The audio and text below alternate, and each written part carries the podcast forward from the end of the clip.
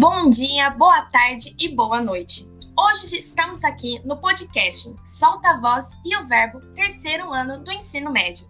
Estamos no ensino híbrido e será um momento de partilha e debate. Olá, eu sou Ana Laura e o objetivo do nosso podcast é promover um debate a respeito de tempo, dinheiro, desigualdade social e como isso afeta no dia a dia da nossa sociedade. Olá, meu nome é Flávio e o tema do nosso podcast é a pergunta: O tempo é dinheiro? O nosso podcast vai contar com as professoras Annalise Matiello, de Filosofia, Karina Siqueira, Oficina de Escrita em Mídias e Linguagens e Códigos. Eu sou a Joyce Carla, juntamente com o nosso grupo. Olá, bom dia, alunos. Eu espero que esse seja um espaço né, de democrático, em primeiro lugar, que todo mundo saiba se ouvir e falar e que tenhamos mais episódios aí para comentarmos outros temas do vestibular. Aqui é a professora Karina, de Linguagens e Códigos, e eu passo agora para a professora Ana Matiello. Olá, bom dia, alunos. Estou muito ansiosa com esse projeto. Acredito que a gente vai conseguir trabalhar com conceitos importantes da nossa sociedade.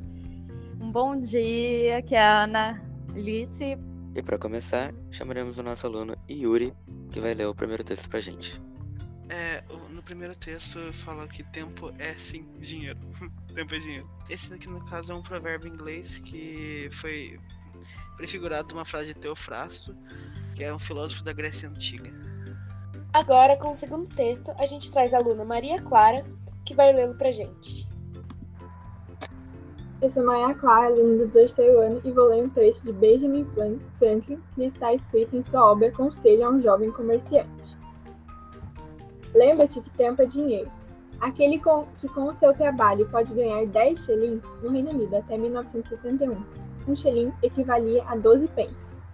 Ao dia e vagabundeia metade do dia, ou fica deitado em seu quarto, não deve, mesmo que gaste apenas 6 pence para se divertir, contabilizar só essa despesa. Na verdade, gastou, ou melhor, jogou fora 5 shillings a mais. Para o terceiro texto, contaremos com os nossos dois alunos, Yuri e Guilherme.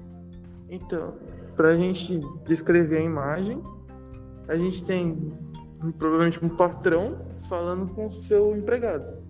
E ele diz a seguinte frase: Time is money, order more clocks, que significa que ele quer que temos dinheiro. Então ele está pedindo pro empregado dele pedir mais relógios.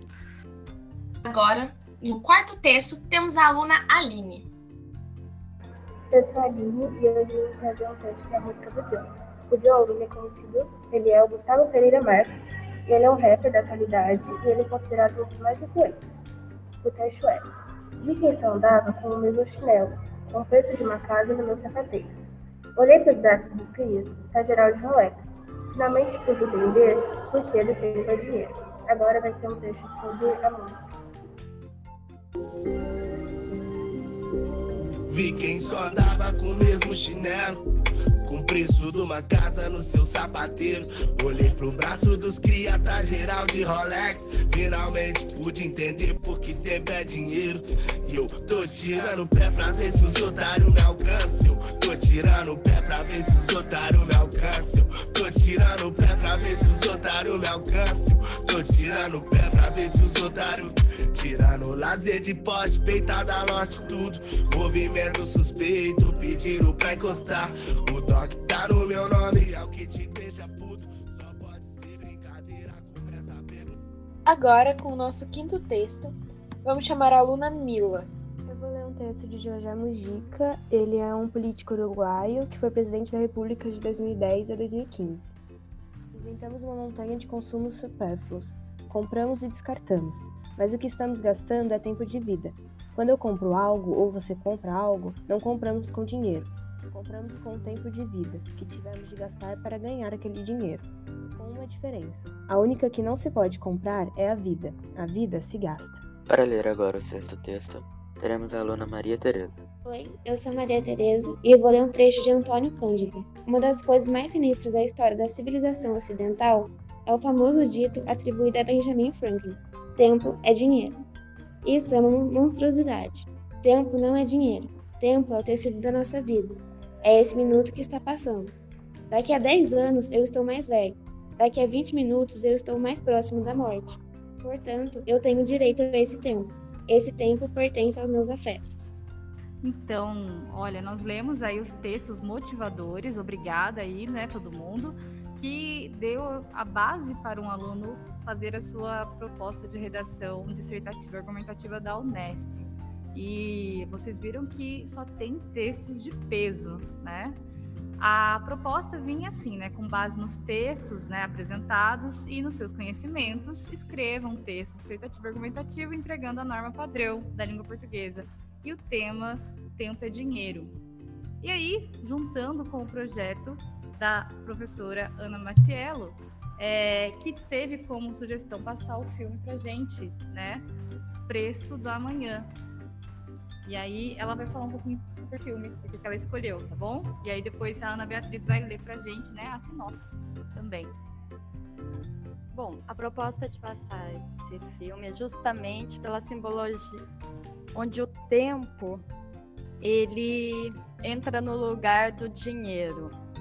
Então, estamos numa vivendo uma cidade fictícia, mas ela é ela simboliza muito a nossa estrutura de mundo social, econômica, política. Só que ao invés, ao invés da gente ter o dinheiro, o que eles têm como troca de vida é o próprio tempo. Então, é, esse filme é bem importante para a gente refletir o peso que o dinheiro tem na nossa vida.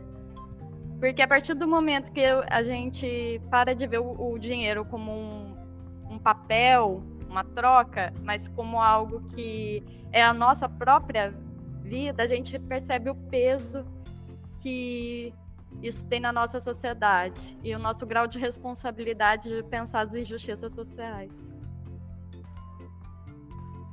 Bom, então depois que a senhora ela abordou esse filme com a gente, que chama O Preço da Manhã, que é de 2014. Então, na história conta que em um futuro próximo, o envelhecimento passou a ser controlado para evitar a superpopulação, tomando o tempo a principal moeda de troca para sobreviver e também obter luxos. Assim, os ricos vivem mais que os pobres, que precisam negociar sua existência, normalmente limitado aos 25 anos de vida.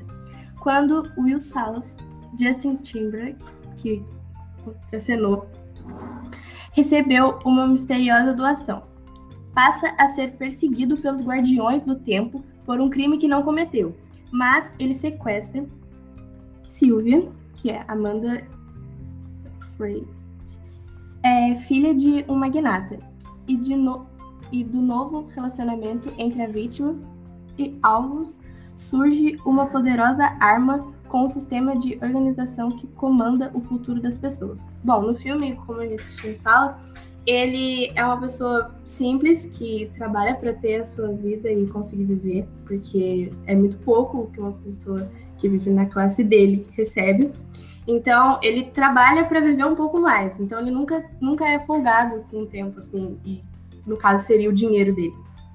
No início do filme, ele perde a primeira namorada dele com isso mesmo, porque ela recebeu tanto e não dava para ela pegar o ônibus, então ela morreu.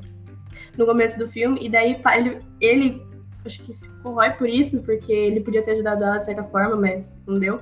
Então, é um, uma corrida contra o tempo, esse filme. Então, cada vez mais a gente percebe como o tempo é precioso e nesse filme ainda mais. Então, ele, querendo ou não, faz referência com o texto que a Mila leu, que fala como o nosso tempo é dinheiro.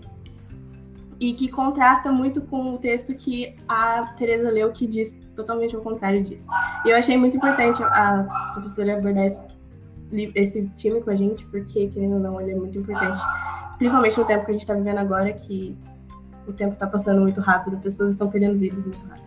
Agora, após a leitura dos textos e vista da sinopse do filme, a gente vai abrir a nossa discussão, uma discussão respeitosa, com todos podendo dar suas opiniões, seus argumentos a respeito do tema. Uma vez, o pensador Gonzales Pecote disse: o tempo é a essência oculta da vida. Então, realmente compreendê-lo e administrá-lo da melhor forma, livrando-se da tirania dos ponteiros do relógio, é verdadeiramente uma tarefa árdua para todos os seres humanos. Fazendo uma breve correção sobre a história do filme, a mulher que, que morre na frente de Will Salas, é o Justin Timberlake, é a sua mãe e não a sua namorada. Agora, a aluna Mila quer apresentar o seu argumento. Acho que toda essa comparação, todos esses textos, junto com o filme, a gente pode ver o quão importante, o quão valor a gente dá ao dinheiro. Porque quando a gente usa o dinheiro e o tempo como uma metáfora, a gente dá valor ao tempo, a gente dá valor à nossa vida, a gente quer viver o quão mais for possível. Então, essa comparação entre os valores que a gente dá entre o dinheiro e entre a vida, entre o nosso tempo, é algo surreal, porque a gente quer sobreviver, mas a gente também não sobrevive, não sobrevive sem dinheiro, a gente não sobrevive sem tempo. Então, quando fala que a gente, a única coisa que não pode se comprar é a vida, a vida se gasta, é um ponto, porque a gente não pode comprar a vida, e é exatamente o que o filme mostra, que eles vivem, eles vivem com o dinheiro, dinheiro é a vida, então é algo muito confuso, é algo surreal de se pensar. Concordo com o que a Mila disse e também discordo do primeiro texto, que fala que tempo é dinheiro.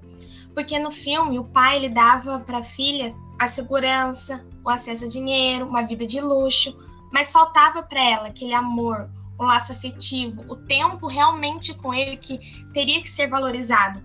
E o dinheiro é a construção para se ter algo hoje em dia, na vida. Mas a essência do amor e a valorização do outro na sua vida, com aquele tempo que você tem colecionando memórias e momentos, o dinheiro acaba se tornando raso, se você não, sou, não saber usar e aproveitar disso. Eu acho que a partir do momento que o cara é tão rico que ele tem, pode ver mil, mil duzentos anos, ele acaba perdendo a noção do quanto ele vai ter de vida.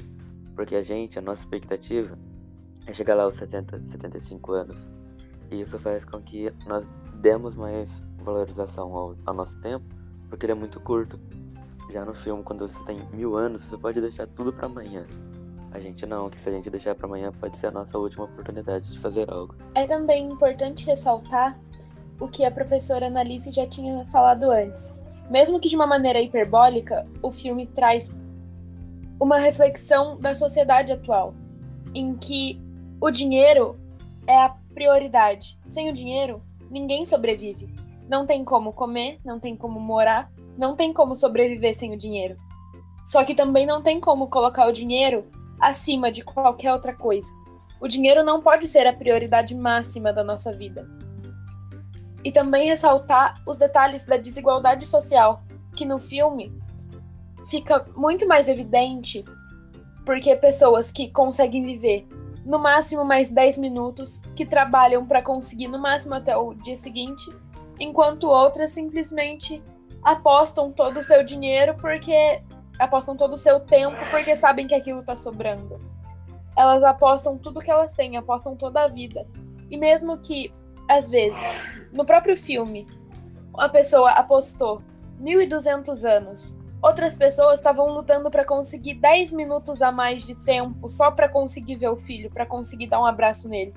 Então, essa disparidade muito grande de realidades, que no filme, de uma maneira fictícia, a gente também consegue trazer para a realidade. Que tem gente que gasta o dinheiro e gasta o tempo, não dá valor para as coisas que tem, como se não houvesse amanhã, enquanto outras pessoas só precisavam do mínimo de dignidade para conseguir sobreviver. Com certeza, Ana Laura, eu concordo plenamente com tudo que você apresentou e fazendo uma relação com a Revolução Industrial, que os operários ficaram naquela época trabalhando, gastando o seu tempo para receberem pouco o salário o dinheiro.